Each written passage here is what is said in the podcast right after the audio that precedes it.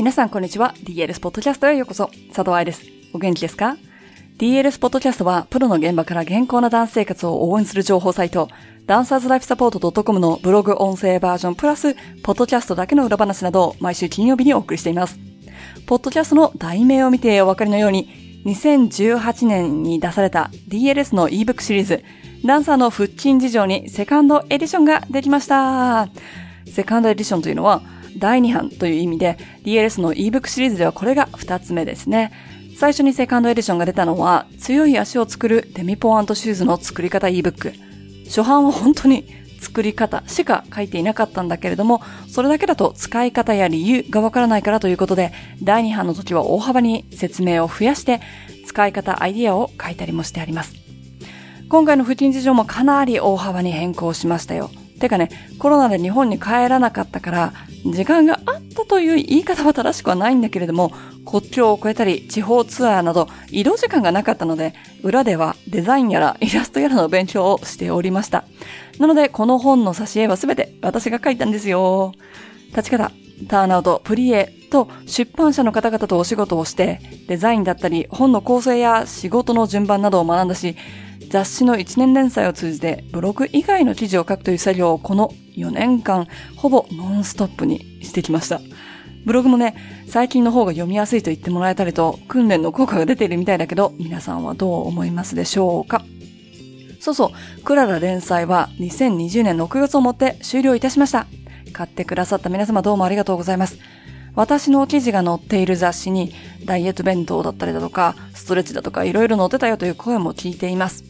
同じ場所に載せるのを躊躇したこともありました。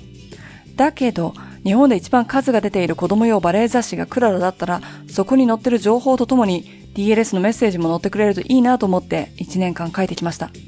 ていうかね、実はあれ、3回の来日に合わせて撮影をしていたので、来日前に3、4ヶ月分の内容を打ち合わせして、エクササイズを決めて撮影するっつのをやっていたんです。結構ハードなスケジュールでしたね。その間、普通に来日セミナーもあったし、最初の方はプリエ本とも重なっていたので。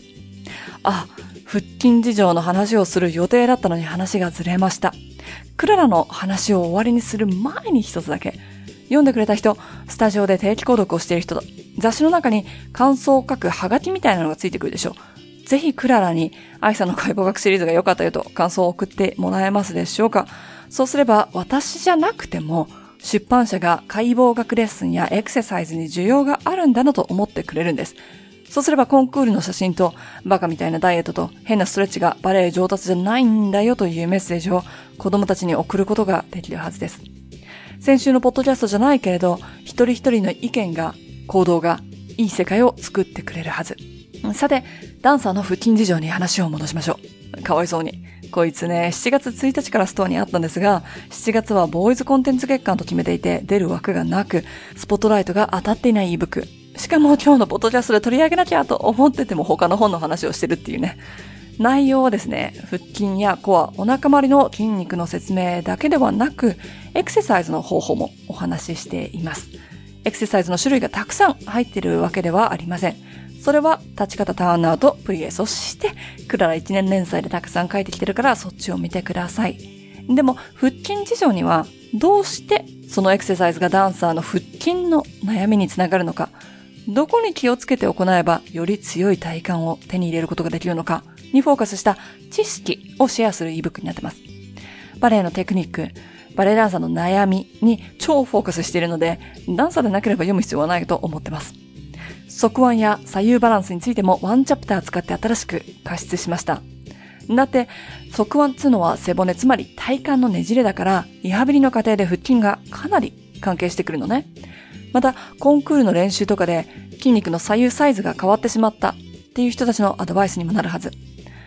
ダンサーの頭の中には腹筋最強説っていうのがあると思うのね。腹筋が弱いからアラベスクが上がらない。腹筋が弱いから外ももばっかり使っちゃう。腹筋が弱いから速い動きは軸足がぶれる。腹筋が弱いから私はダンサーになれないんだみたいな。そして ebook の中では普通腹筋という呼び方で紹介している体育の授業でも行う腹筋をして腰を痛める。